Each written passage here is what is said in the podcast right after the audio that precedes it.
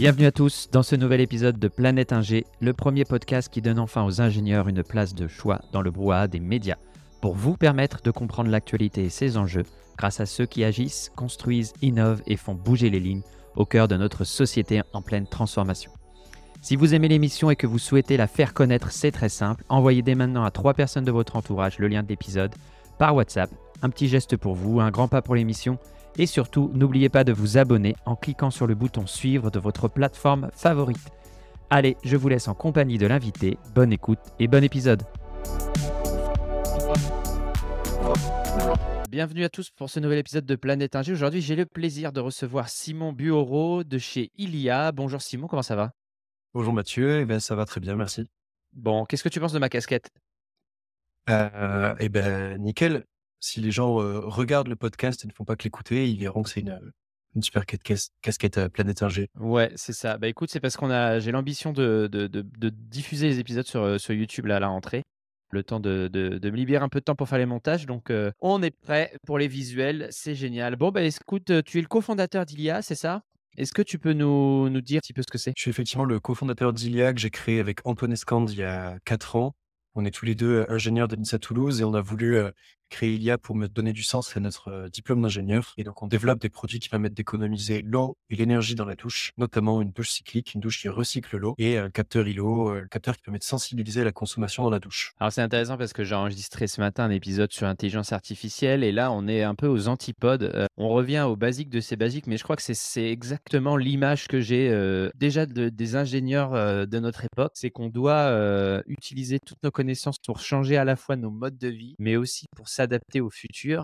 Euh, Est-ce que ça te parle un petit peu cette définition de l'ingénieur de 2024 Ça, ça me parle complètement et ça, ça m'évoque aussi des, questionnements qu'on a eu avec mon associé quand on a créé notre entreprise. C'est notre démarche de création et développement de nos produits, on a été euh, dans ce, dans ce biais de l'ingénieur de vouloir mettre de la complexité partout, mettre de la technologie partout en disant quand j'ai une problématique sur mon produit, je vais y apporter une solution technique, tec- technologique, pas jusqu'à mettre de l'intelligence artificielle euh, encore dans nos produits. Et en fait, un peu dans la démarche low-tech, de vouloir aussi simplifier nos produits. On a eu ensuite toute une démarche inverse de se dire, à partir de cette usine à gaz qu'on vient de créer, comment on fait un produit qui est beaucoup plus simple, qui sera plus facilement réparable si, si nécessaire, surtout qui va être moins cher à industrialiser, à fabriquer. Et donc, en fait, c'était, on passe notre temps à naviguer entre le côté, euh, je suis ingénieur, j'ai envie d'apporter une solution technologique, et en même temps, j'ai besoin de fabriquer un produit avec le moins de ressources possible, et donc il faut que je le simplifie. Alors explique-nous bien pour que tout le monde comprenne ce que vous faites et ce que vous avez l'ambition de faire. Notre euh, ambition, c'est de donner à les, euh, les moyens de faire une transition écologique en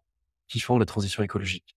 Aujourd'hui, quand on entend parler dans les médias de réduire nos consommations, etc., on entend que euh, réduire, arrêter, euh, et c'est des choses qui sont assez négatives, assez contraignantes. Nous, on a eu envie de développer des solutions qui vont donner envie aux gens de faire cette transition écologique. La douche cyclique, c'est une douche qui, par le recyclage de l'eau, va permettre de passer un temps virtuellement infini dans la douche tout en ne consommant que 5 litres d'eau. Donc en fait, c'est une douche qui va être plus écologique, mais pas moins confortable que la douche qu'on a euh, aujourd'hui. Parce qu'on va pas demander de réduire le débit ou la température ou le temps passé dans la douche. Et donc c'est avec des solutions euh, comme ça qui sont innovantes et technologiques, mais qui surtout ne euh, viennent pas contraindre l'utilisateur, qu'on donne à chacun l'envie de faire la transition écologique. Alors, ça paraît tellement bête qu'on se demande pourquoi personne n'y a pensé avant. Et souvent, ça c'est je prends ma petite côté, euh, ma petite casquette euh, marketing. Si quelqu'un l'a pas fait avant vous, c'est que c'est pas forcément la bonne idée. Donc, dis-nous un petit peu euh, les, les- les fondements historiques de ce que vous faites. Pourquoi euh, cette solution qui pourtant paraît simple ne l'est pas? Alors il y a Ou pour pourquoi ça n'a pas été fait avant, tout du moins? Il y a, il y a une première raison pour laquelle ça n'a pas été fait avant, c'est que jusque-là, l'eau coûtait très peu cher, elle coûte encore très peu cher, et l'énergie coûtait pas si cher que ça il y a encore quelques années, même si ça commence à coûter de plus en plus cher. Et toutes les prédictions qui sont faites par l'ADEME, par les agences de l'eau, tendent à dire que le coût de l'eau et le coût de l'énergie va augmenter. Donc on commence un peu plus à se poser la question de comment on fait attention à nos ressources.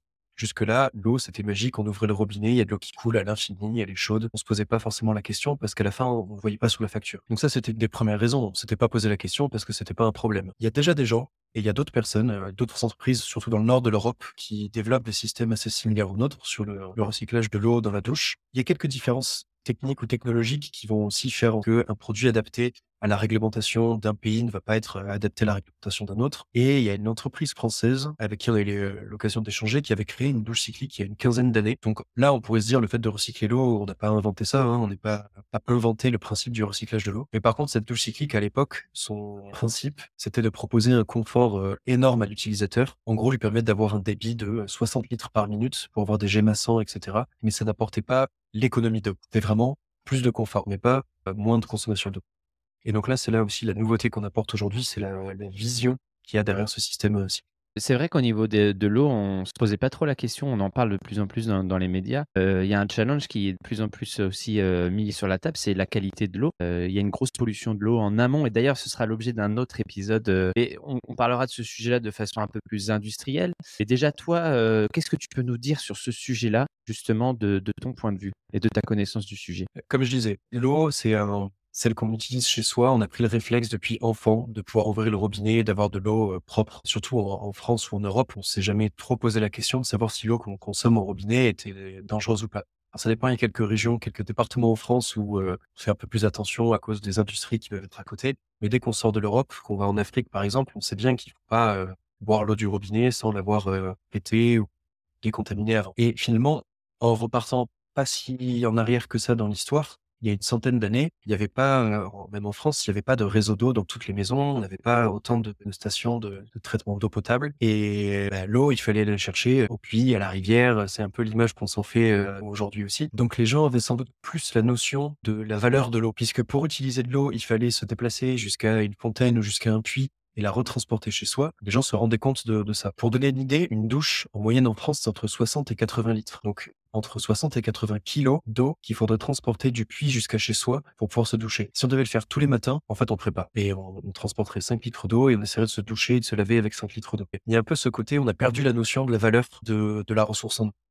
Et il y a des départements régions en France, notamment dans le sud de la France, qui commencent de plus en plus à reprendre conscience de cette valeur. Quand on voit que les, les dans les Pyrénées-Orientales, il y a des villages entiers qui sont pas alimentés en eau potable des semaines, ces gens-là reprennent d'un seul coup la, notion de la valeur de l'eau. Ouais, clairement. Du coup, euh, on en vient aussi au sujet euh, clé là-dessus, c'est comment on donne conscience aux gens de ce qu'ils consomment euh, pendant une douche. Bon là, j'avoue, je te tends une méga perche. C'est une, une super perche.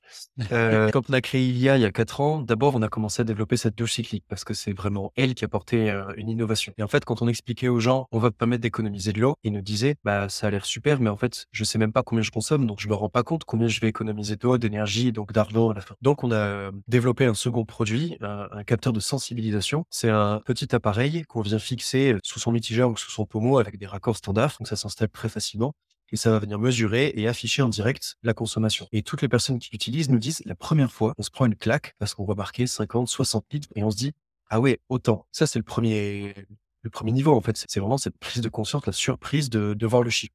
Et le deuxième effet, c'est qu'une fois qu'ils ont conscience de ce chiffre, ils vont commencer à se challenger dans une famille ou entre colocs et se dire, bah, on va essayer de, de, consommer le moins possible. Là, on peut se dire, il y a deux, à la fin, il y a deux conséquences. Soit grâce à la sensibilisation, la personne s'est rendue compte qu'elle était capable, en changeant ses habitudes, de consommer beaucoup moins d'eau. Et à ce moment-là, nous, on a réussi notre objectif. La personne consomme moins d'eau. Soit elle se rend compte que passer du temps dans la douche, c'est important pour elle parce que c'est un moment de détente, de réflexion, de confort. À ce moment-là, c'est là où la douche cyclique entre en jeu. C'est qu'on dit, bah, nous, on a une solution pour pouvoir continuer à passer du temps dans la douche. Mais on est, euh, on fait partie de ces entreprises où ça nous arrive de dire à des prospects, n'achetez pas notre douche cyclique parce que vous n'êtes pas la, cible en fait. Vous n'êtes pas les utilisateurs ciblés par ce produit. Il y a plein de gens des fois sur des salons euh, qui nous disent mais moi je passe deux minutes dans ma douche. Ben, continuez à passer deux minutes dans votre douche la douche cyclique ne sera pas faite pour vous parce que vous avez déjà une pratique qui est plutôt responsable. Comment la technologie euh, moderne a rendu possible ce projet Qu'est-ce qui manquait avant peut-être euh, ou maintenant bah non, c'est possible? Comme je disais, en fait, technologiquement, c'est c'est pas quelque chose qui est si compliqué. Il manquait surtout la, prise de conscience et l'envie d'aller vers ces vers ces solutions-là. Un des des freins qu'on peut avoir, je l'évoquais tout à l'heure, c'est un peu le, frein qu'il va y avoir entre on a une solution technologique qui fonctionne et il y a des réglementations et des normes qui, selon les pays, ne sont pas les mêmes et qui vont des fois bloquer l'innovation. Il y a beaucoup de projets qui font du recyclage d'eau, que ce soit pour euh, l'agriculture, pour le domicile, etc., qui sont parfois bloqués par cette restriction qu'il y a en France de réutiliser les eaux pour des raisons sanitaires et de sécurité des populations, en fait, qui sont tout à fait louables, mais dans une période aujourd'hui où on va manquer d'eau et on manque d'eau déjà dans certaines régions, il faut qu'on se mette à recycler de l'eau. Et il y a des pays qui le font très bien. Israël, par exemple, recycle, je crois, plus de 90% de ses eaux usées. Donc ça veut dire que c'est quelque chose qui est faisable. C'est juste qu'en en, France, le chiffre, c'est 1% de, nos, de notre eau qui est recyclée et réutilisée. Le gouvernement a mis comme objectif d'arriver à 10%, mais c'est encore bien loin de ce que sont capables de faire certains, certains pays.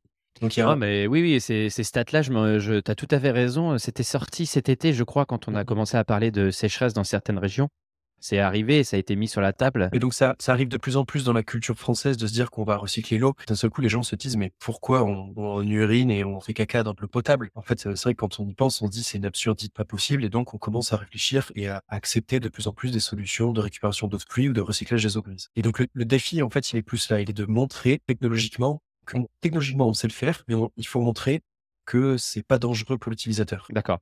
Et donc, du coup, bah, ça m'amène sur la question que j'allais te poser. Face aux habitudes bien ancrées des consommateurs en matière de consommation, c'est quoi les stratégies que tu imagines pour euh, généraliser l'adoption d'une telle euh, techno? Comme je disais tout à l'heure, la première chose, ça passe par la sensibilisation.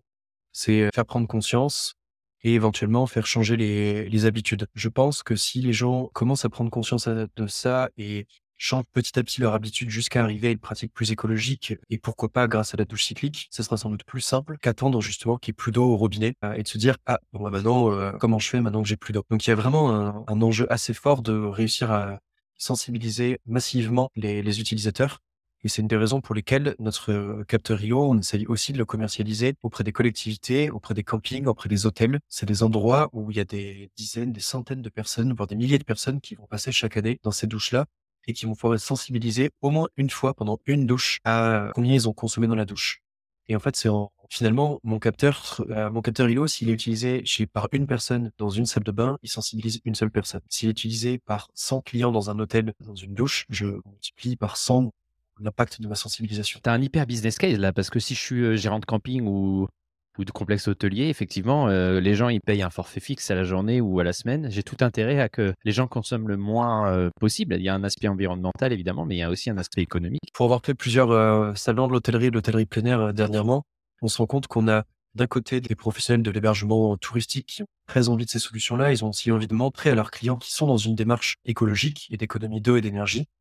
Et puis on a ceux qui vont nous dire ah mais moi la personne elle est là en vacances j'ai pas envie de la frustrer, j'ai pas envie de la contraindre. Elle est là pour passer du bon temps et moi, mon métier, c'est de lui offrir du bon temps. Et euh, là arrive le challenge de leur dire, bah super, continuez à, faire ça? Justement, la douche cyclique permet quand même de proposer du confort tout en proposant de l'économie. Mais euh, essayez de penser, de vous projeter un peu dans l'avenir. Si dans quelques années vous avez plus d'eau et que vous êtes obligé de contraindre vos utilisateurs à prendre des douches plus courtes, à ce moment-là, vous vous direz j'aurais dû m'y préparer. Ce que je trouve incroyable, et on a la même problématique dans l'énergie, c'est qu'aujourd'hui, on n'est même pas au stade où on mesure, on voit où on va, en fait. C'est ça qui est quand même fou c'est que si tu prends ta consommation électrique, ou même on reprend l'image des, hôtelleries ou des, complexes multi-usagers, les gens n'ont aucune idée de ce qu'ils consomment. On n'est même pas capable de catégoriser par, par chambre ou par... Enfin, moi, je sais parce que j'ai baigné un petit peu dans le, dans le milieu la mesure de l'énergie. On en est encore à dire aux gens et implanter des solutions, implémenter des solutions pour regarder ce qui se passe. Il y a des, équivalents au capteur ILO qui existent effectivement pour l'énergie. Là où c'est encore plus dur avec l'énergie, contrairement à l'eau, c'est que l'eau, c'est quelque chose de palpable. On arrive à se rendre compte ce que c'est un litre d'eau ou ce que c'est un, seau ou une bassine d'eau. L'énergie, quand on parle euh, à quelqu'un kilowattheure, ça lui passe. On, on, se rend pas compte, on sait pas ce que c'est, on n'a pas de, de, notion de l'énergie. Et, euh, et c'est, un sujet qui est encore plus complexe que, que l'eau finalement. Bon, alors dis-nous un petit peu euh, à combien on estime sur sur une maison individuelle le gain par an ou pour un hôtel? Donne-nous un petit peu des ordres de grandeur si tu les as pour, pour se rendre compte un petit peu de ce qu'on de ce qu'on peut gagner. Dans un foyer français moyen, la consommation de la douche représente 40% de la consommation en eau. C'est le premier poste de consommation devant les toilettes qui représentent 20% de la consommation. Donc déjà avec les douches et les toilettes, on a plus de 50% de la consommation d'un foyer. Dans un hôtel, ces, statistiques sont un peu plus euh, difficiles à voir parce qu'en fonction de si l'hôtel a une piscine, un restaurant, etc., les stades vont un peu, un peu bouger. Mais on est aussi à peu près à 40% de consommation en eau dans la douche. Et en termes d'énergie, la, douche représente, encore une fois, en moyenne, 13% de la consommation d'énergie du foyer. 13%, ça paraît pas beaucoup, mais c'est quand même le deuxième poste de consommation derrière le chauffage, qui lui en représente euh, en général 60%. En fait, chauffer, que ce soit de l'air ou de l'eau, c'est ce qui consomme de, de l'énergie. Avec une douche cyclique, nous, ce qu'on propose, c'est d'économiser jusqu'à 70% d'eau et d'énergie par rapport à la consommation de la douche. J'ai plus en tête et je saurais plus dire comme ça euh, combien ça fait d'économie euh, sur la consommation totale de son foyer. Mais allez, disons, on va passer de 150 litres par personne par jour en moyenne à euh, peut-être quelque chose comme 60 euh, litres par personne. On va peut-être diviser par deux sa consommation en eau. Donc c'est quand même euh, c'est quand même pas négligeable.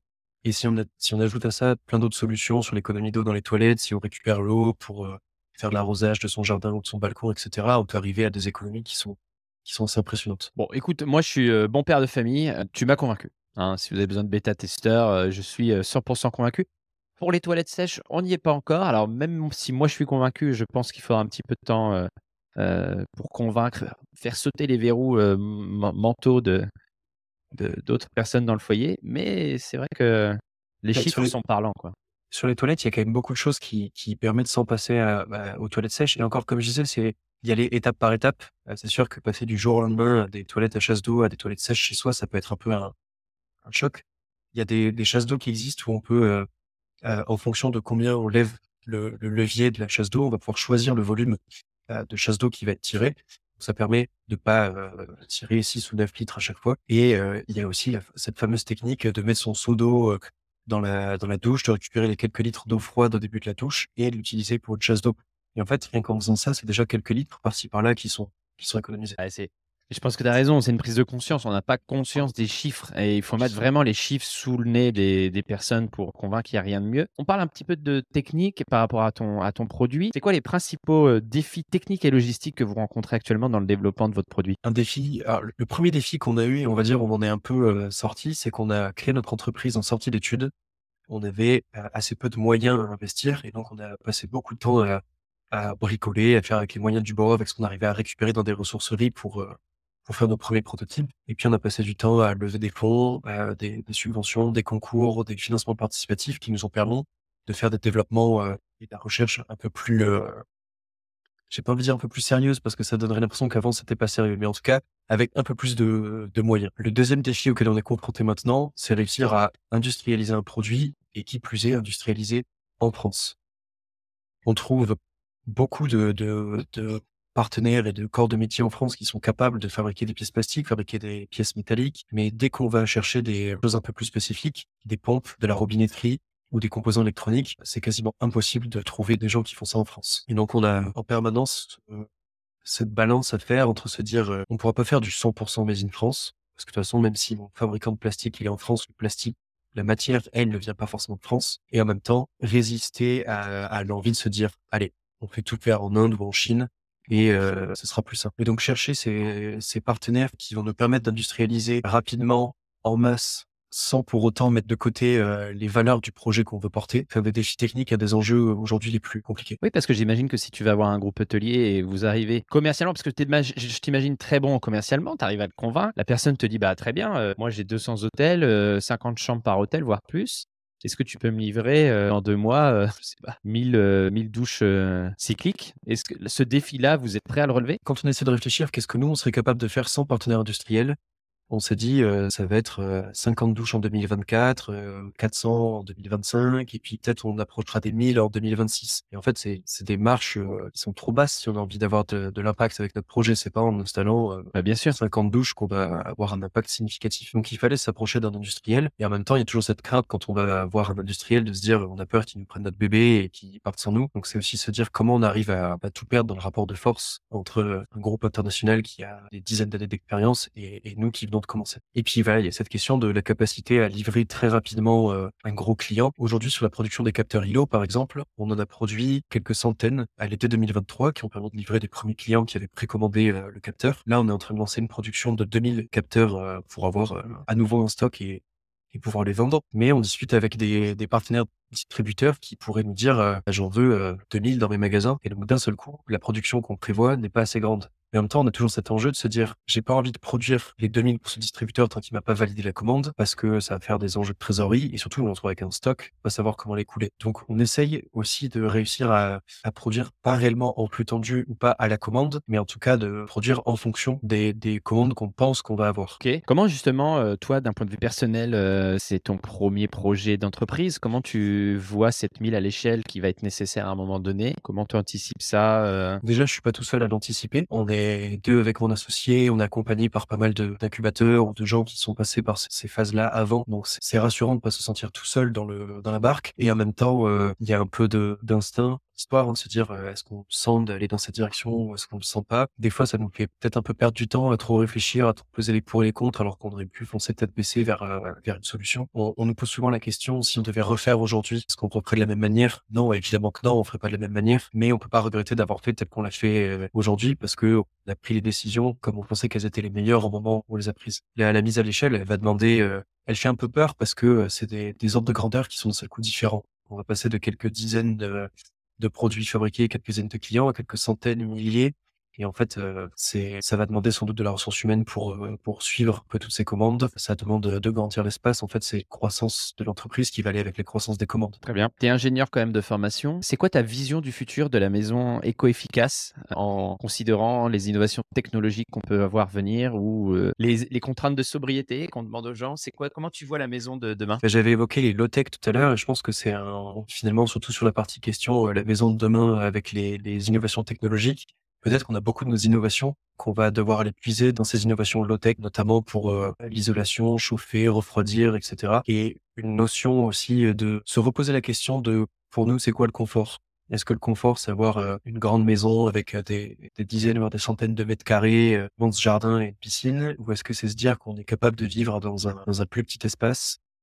Avec des choses qui vont peut-être le jardin et la piscine qui vont être partagés, comme c'est le cas dans des fois dans certaines résidences. Et, et c'est là où l'habitat euh, en, tiny house est quelque chose qui euh, à la fois m'attire euh, personnellement et à la fois me fait un peu peur parce que quand je visite une tiny house, je me dis il faut réussir à vivre dans, dans si peu d'espace. où est-ce que je vais ranger tous mes bouquins C'est quoi le terme, le, terme que tu emploies C'est quoi? Tiny house. Qu'est-ce que c'est? C'est c'est des toutes petites maisons qui, qui sont souvent montées sur des, sur des remorques qui, qui finalement ressemblent un peu au mode de vie dans un, dans un camping-car ou dans une caravane, même si c'est, ça peut être quand même un peu plus grand. Hein. Ça peut, ça peut monter à une vingtaine, voire trentaine de mètres carrés. Et c'est souvent des habitats, en fait, qui sont hyper intelligents parce qu'ils ont été pensés pour condenser énormément de choses dans un petit espace. Il y a des, des groupes sur Facebook, des chaînes YouTube, euh, des, des, émissions télé, des fois, qui montrent un peu toutes ces innovations qu'on peut trouver euh, dans, dans l'agencement d'un petit espace. Et on va avoir un enjeu à, on parle de zéro artificialisation nette, et réduire les constructions neuves, rénover. Et donc, la, la tiny house, c'est un habitat qui peut bouger si nécessaire. C'est un petit habitat qui est beaucoup moins impactant sur l'environnement. Donc, c'est je, pense qu'on a beaucoup de choses à aller regarder dans pas forcément se dire que la maison de demain, ce sera la maison domotique avec tout qui est ultra connecté et que depuis mon téléphone à distance, je suis capable de fermer mes volets et faire chauffer mon eau avant ma douche. Je suis pas sûr que ce soit là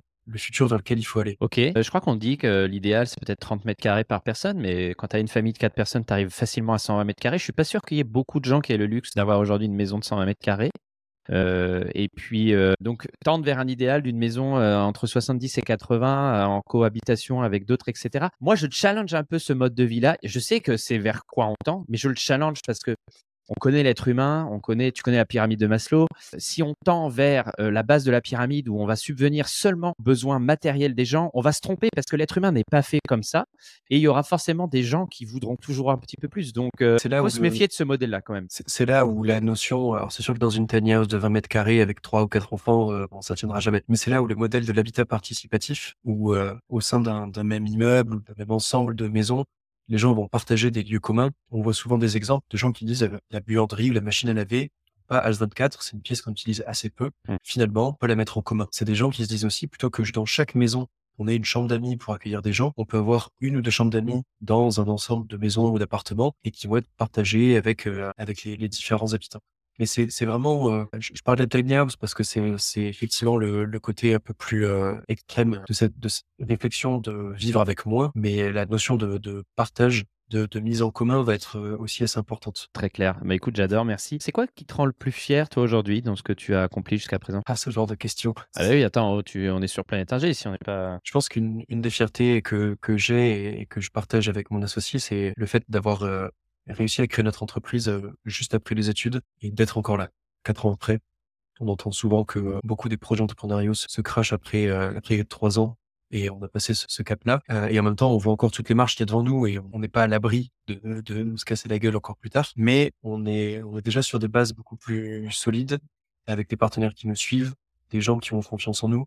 Et ça, ça donne d'un seul coup beaucoup plus de légitimité pour continuer à avancer. Donc on est, on est assez fiers d'avoir réussi à, à bâtir tout ça. Qu'est-ce qui a été le plus dur, euh, justement, euh, auquel tu t'attendais vraiment pas? Qu- Quelque chose qui était très dur au départ, je, je sais pas si je m'y attendais pas, mais le fait qu'on entreprenne juste après nos études, on a assez peu été pris au sérieux au départ. C'était, euh, on nous a une fois posé la question, euh, ah mais vous voulez en vivre? Ça nous a fait assez mal cette question euh, de se dire la personne a tellement pas confiance en nous qu'elle pense que c'est un petit projet pour s'amuser, alors pas dans son garage mais dans sa salle de bain. Et en fait, ça se, il fallait réussir à s'enlever cette étiquette d'étudiant pour se coller cette, euh, cette étiquette d'entrepreneur. Et on, est encore souvent confronté à un peu ce, syndrome de l'imposteur ou alors ce, ce biais que peuvent avoir certaines personnes qu'on croise dans les salons de se dire c'est des petits jeunes, ils ont moins de 30 ans, moi j'en ai 50, euh, je connais le métier, c'est comme ça que ça marche. Et euh, ça fait ça fait plaisir des fois de se rendre compte qu'en fait ces gens-là, ils connaissent très bien leur métier, mais en fait on en connaît presque autant qu'eux, même si on n'a pas autant d'expérience. Et réussir à passer ce cap de la légitimité d'être qui on est et de faire ce qu'on fait, surtout dans un milieu qui est euh, le milieu de sanitaire et de la salle de bain qui est qui est qui est très occupé par des grands acteurs historiques. C'est c'est assez dur de se faire sa place. Emmanuel Macron nous écoute, ça fait partie euh, de nos auditeurs les plus fidèles. euh, et donc, comme à chaque invité, je te pose la question si tu avais un souhait euh, que tu voudrais lui demander et s'il avait évidemment il l'accomplir, ce serait quoi? J'ai le droit d'en demander deux? D'avoir Emmanuel Macron devant moi? Un. Seul. C'est ça qui est dur. Tu vois, si le génie euh, d'Aladin, euh, c'est trois et j'ai le droit de t'en demander quatre, qu'est-ce qui te répondrait? Je répondrais non. Moi, c'est pareil. Tu en as un à donner, c'est tout. Et ben, je lui demanderais de, de pousser pour que la réutilisation des eaux grises puisse être, euh, puisse être facilitée dans, dans la réglementation française. C'est le sujet qu'on évoquait tout à l'heure et si vraiment ce, ce verrou réglementaire et normatif pouvait être, pouvait être levé ou tout du moins clarifié, ça, ça nous aiderait nous, ça aiderait beaucoup d'autres entreprises, beaucoup d'autres projets qui cherchent à, à réutiliser et à économiser de l'eau. Et je pense que ça nous ferait, ça nous ferait avancer bien plus vite et bien plus fort. D'ailleurs, c'est, on est ingénieur, on aime bien démêler les, les puzzles. Tu as, tu as cet objectif-là de faire sauter ce verrou-là. Comment on s'y prend? Comment on, on va euh, démêler cette pelote pour faire sauter ce verrou-là? J'imagine que c'est énorme. C'est c'est pas évident parce que euh, c'est en plus des sujets qui peuvent prendre parfois des années et c'est un peu euh, ça peut faire un peu peur en tant qu'entreprise de dire qu'il va peut-être falloir attendre euh, des années avant de pouvoir euh, vendre son produit. Nous, on a développé notre touche cyclique de manière à, on est assez confiant sur le fait que la réglementation aujourd'hui nous permet de, de faire notre produit. Mais comme c'est un produit nouveau, les gens se posent la question, ils sont pas sûrs de l'interprétation qu'ils peuvent faire de, de ces règles. Et c'est encore ces sujets où dit en tant que tout petit, en tant que startup, on va pas réussir à aller porter notre voix auprès de l'Assemblée nationale, auprès des députés ou des ministres qui fassent changer les choses. Et en fait, à travers des réseaux dans lesquels on est, notamment le mouvement Impact France ou le pôle de compétitivité Aqua Valley, qui rassemble euh, dans le sud de la France plein d'entreprises qui traitent sur le sujet de l'eau, on arrive à avoir cette euh, force et cette légitimité à aller parler aux, aux politiques, aux ministres, aux députés et à leur faire entendre notre voix. Alors, ils nous écoutent, ils nous écoutent pas, mais en tout cas, on arrive à, à porter ces messages-là. Ouais, ils vont nous écouter. Attention, jingle.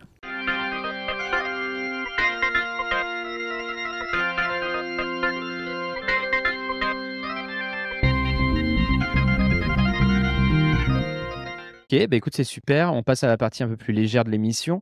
Tu as la possibilité d'être sur une île déserte hein, pour euh, te reposer ou parce que tu as échoué. Euh, tout, est, tout est possible, mais euh, tu as avec toi la possibilité d'emmener deux objets et un livre. Qu'est-ce que tu emmènes? J'avais réfléchi un peu à cette, à cette question. Je me suis dit, j'amène comme un livre la, Bible de la permaculture, un livre immense qui me dirait tout ce que je peux faire pousser et, et manger, etc. Il faut que je puisse, c'est la pyramide de Maslow, hein, il faut que je puisse manger. Mm. Sinon, ça sert à rien d'avoir apporté mes, mes objets ensuite. Et les deux objets, j'avais pensé au couteau parce que en, en bon scout qu'on est, euh, mon associé et moi, euh, on n'est jamais sans notre couteau. Et, euh, et puis un, un filtre pour pouvoir potabiliser l'eau et la boire. Puis parce que ça me rappellera un peu le travail. Faudra bien rentrer un jour remettre. Tu as la possibilité de partir en déplacement professionnel euh, et de passer beaucoup de temps avec une personnalité de ton choix. Tu choisis qui? Beaucoup de temps parce qu'on prendra le train et pas l'avion. Exactement. J'ai réfléchi aussi beaucoup et il y a beaucoup de gens avec qui on aimerait passer du temps. J'ai finalement euh, sélectionné Cyril Dion comme grand gagnant pour m'accompagner sur ce sur ce trajet. C'est la personnalité qui euh, qui m'a le plus motivé pour euh, entreprendre me, relever les manches et me mettre à l'action. Et du coup, la manière dont il parle justement de ces nouveaux récits, comment on va raconter le futur, le monde de demain, pour donner envie de construire ce monde de demain. Et, euh, et voilà, bah, j'aimerais passer des heures avec lui pour, euh, pour parler de ça. Donc, euh, Cyril Dion, si, si tu nous entends, moi, un trajet en train. J'entends, j'entends. Ce que j'aimerais, c'est un peu plus de solidarité aussi, peut-être, entre tous les gens qui font du contenu sur cette thématique, qu'on puisse s'entraider et s'auto-partager. C'est pas toujours le cas, en fait. Il y a quand même une compétiteur entre les créateurs de contenu, ce qui est dommage, parce que fondamentalement, il y a vraiment de la place pour tout le monde. Parfois, moi, je propose même des échanges, euh, des émissions croisées, et euh, il y a encore le réflexe euh, peut-être de certains à dire non, je m'auto-protège, je protège mon précaré. Je parle pas de Cyril et je l'ai jamais contacté, mais évidemment, il n'est pas ingénieur. Alors bon, sinon, ce serait avec plaisir qu'il serait le bienvenu dans l'émission. C'est marrant parce que pourtant, dans, les, dans le monde des, des entreprises ou des startups, on voit beaucoup ce, ces communication croisée entre deux marques qui vont euh, ensemble leurs produits, etc. Je connais pas assez le milieu des, de la création de contenu pour me rendre compte si la concurrence est, aussi rude parce que on peut écouter plusieurs euh, podcasteurs. Mais ouais, je l'entends aussi ce, ce, souhait plus de solidarité et, et d'entraide. Bon, enfin, en tout cas, euh, Cyril, si tu nous écoutes, c'est que tu veux venir participer, on fera un hors-série avec plaisir. et puis, j'avais fait un épisode avec Le Réveilleur, par exemple, hein, dans la première saison. Donc, si ça vous chante d'aller le réécouter, allez-y. Merci beaucoup Simon, c'est ta minute promo, donc tu as le, 30 secondes pour, euh, pour parler de ce que tu veux, faire ton auto-promo, c'est libre à toi. Merci euh, pour, euh, pour l'invitation à ce podcast. Pour l'auto-promo, je vous invite à, venir suivre ce que fait ce que fait Ilia, nos actualités, pour savoir comment se développe cette douche cyclique. Ilia, ça s'écrit I-N-Y-A, comme il y a un monde de voix à bâtir, il y a plein de jeux de mots à faire. on est présent sur quasiment tous les réseaux sociaux et vous pouvez aussi nous trouver sur notre site internet. Il y a du 6 tech.tech.fr. Impeccable. En ce qui me concerne, je voudrais dédier cet épisode à Jérôme Maurice, mon colocataire de l'INSA. Il se reconnaîtra. On a failli inviter la douche euh, euh, cyclique à notre époque, mais on s'était arrêté à un dessin sur une feuille de papier avant de partir faire autre chose. Mais euh, je te dédie cet épisode, Jérôme, si tu m'écoutes, et il y a intérêt. Voilà, c'est pour toi. Merci Simon, je te souhaite bonne continuation, on se tient au courant et puis si tu as besoin de bêta-testeurs, tu sais où me trouver et je dis aux auditeurs à la semaine prochaine pour un nouvel épisode. Merci. Voilà, j'espère que l'épisode vous a plu.